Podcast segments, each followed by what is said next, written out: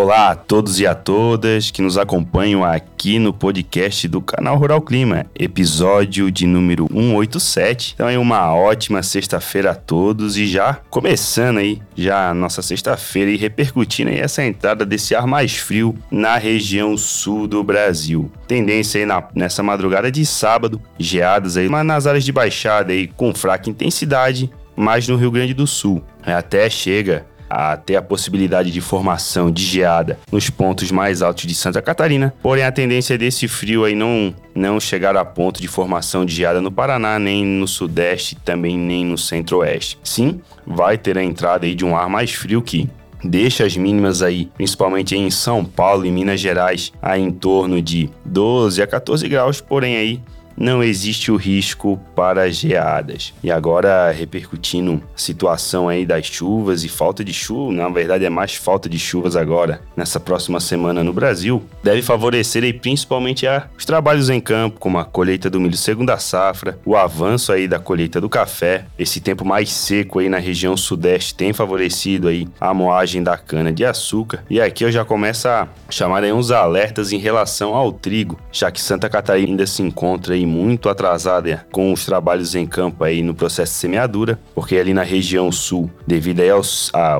às chuvas e o ciclone extratropical, acabou aí é, atrasando os trabalhos em campo. E com isso, é, esse tempo mais úmido acabou até ali favorecendo doenças fúngicas, o surgimento de doenças fúngicas em lavouras aí do Rio Grande do Sul. Então o produtor gaúcho deve ficar atento aí nos próximos dias de tempo firme para realizar aí tratamento fitossanitário aí os cuidados com sua lavoura, porque a partir da semana que vem tem entrada, é, novamente entrada de uma frente fria e vai trazer chuvas novamente para a região. E também não é só lá no Rio Grande do Sul que os fungos atacaram as lavouras de trigo, não. No extremo sul, ali de, em Mato Grosso do Sul também, ali com o Bruzone.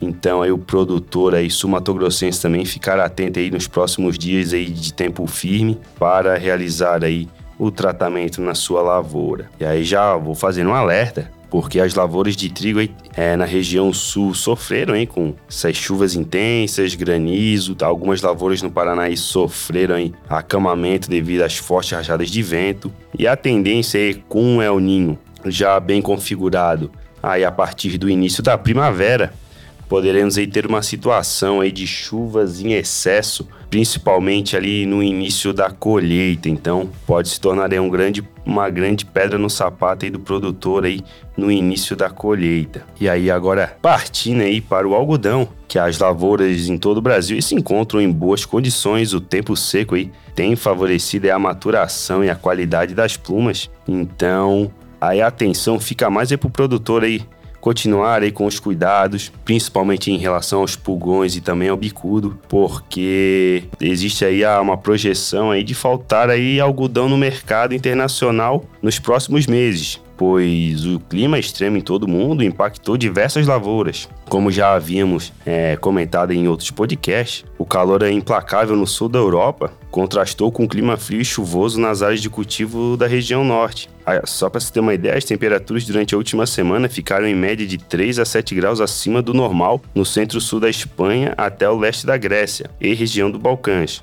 Na Espanha, mesmo as lavouras irrigadas de girassóis e algodão foram submetidas a um estresse térmico significativo com temperaturas que ultrapassaram os 45 graus. Na Itália, o milho e a soja, que estavam em fase de reprodução, foram castigados com temperaturas em torno de 40 graus por mais de 10 dias. Em seguida, chuvas torrenciais acima de 100 milímetros acompanhadas de granizo danificaram as lavouras. Na Grécia, o calor ajudou o algodão a compensar o atraso no desenvolvimento causado por um junho com frio atípico. Porém, essa onda de calor prolongada é, já causou estresse térmico nas culturas que se encontram em fase de floração. Nos Balcãs, a onda de calor beneficiou a secagem do milho, porém impactou a soja que estava na fase de florescimento e enchimento de grãos, causando aí já perca de rendimento. Na França ainda persiste a situação de seca e temos aí que ali já para Moldávia, Ucrânia, que é um dos grandes produtores de trigo, Bielorrússia e a própria Rússia, até receberam aí chuvas que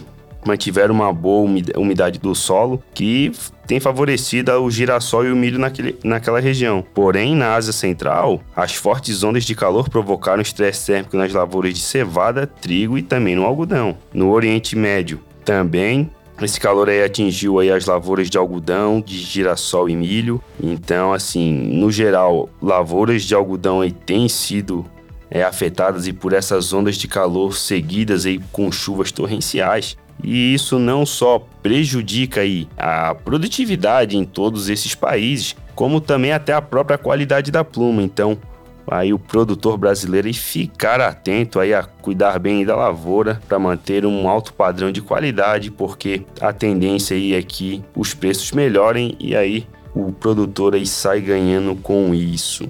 Aí já passando aqui para, uma, para as questões gerais, não só esses eventos que aconteceram nas últimas semanas prejudicaram as lavouras, como a tendência é que essas condições meteorológicas é, continuem nas próximas semanas, pois além do El Niño estar se intensificando, é, grande parte dos oceanos em todo o globo ainda encontram-se com temperaturas acima do normal, o que acaba influenciando o clima de forma global. Então, ao menos aí uma boa notícia para o produtor de algodão aí no Brasil. E falando em produtor, hoje, dia 28 de julho, é comemorado aí o Dia do Agricultor. Essa data aí, criada lá em 1966, em razão aí do centenário da fundação do Ministério da Agricultura pelo então presidente da época, é, Juscelino Kubitschek.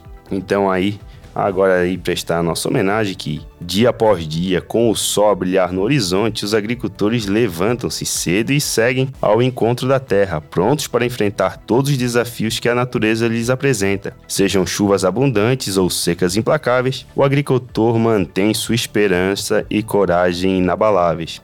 Com suas mãos calejadas, eles semeiam a vida, cuidam das plantas e colhem os frutos de um trabalho árduo e dedicado. São artistas do campo, que entendem a linguagem da terra e sabem interpretar seus sinais, para proporcionar a todos nós o alimento que nos nutre. Os agricultores são heróis anônimos, cujo trabalho muitas vezes passa despercebido, mas que carregam consigo o peso da responsabilidade de alimentar nações inteiras. São guardiões da biodiversidade, protetores do meio ambiente e agentes fundamentais da construção de um futuro mais sustentável. Neste dia, olhamos para trás com gratidão e para frente com esperança, reconhecendo o papel vital que os agricultores desempenham em nossas vidas e na prosperidade das nossas comunidades. A cada um de vocês, nossa sincera admiração e respeito. E com essa mensagem a todos os agricultores aí do nosso país, peço aí que curtam, compartilhem e também avaliem o nosso podcast, pois a sua opinião é muito importante para nós. Estamos aí nas plataformas Spotify, Amazon, Deezer,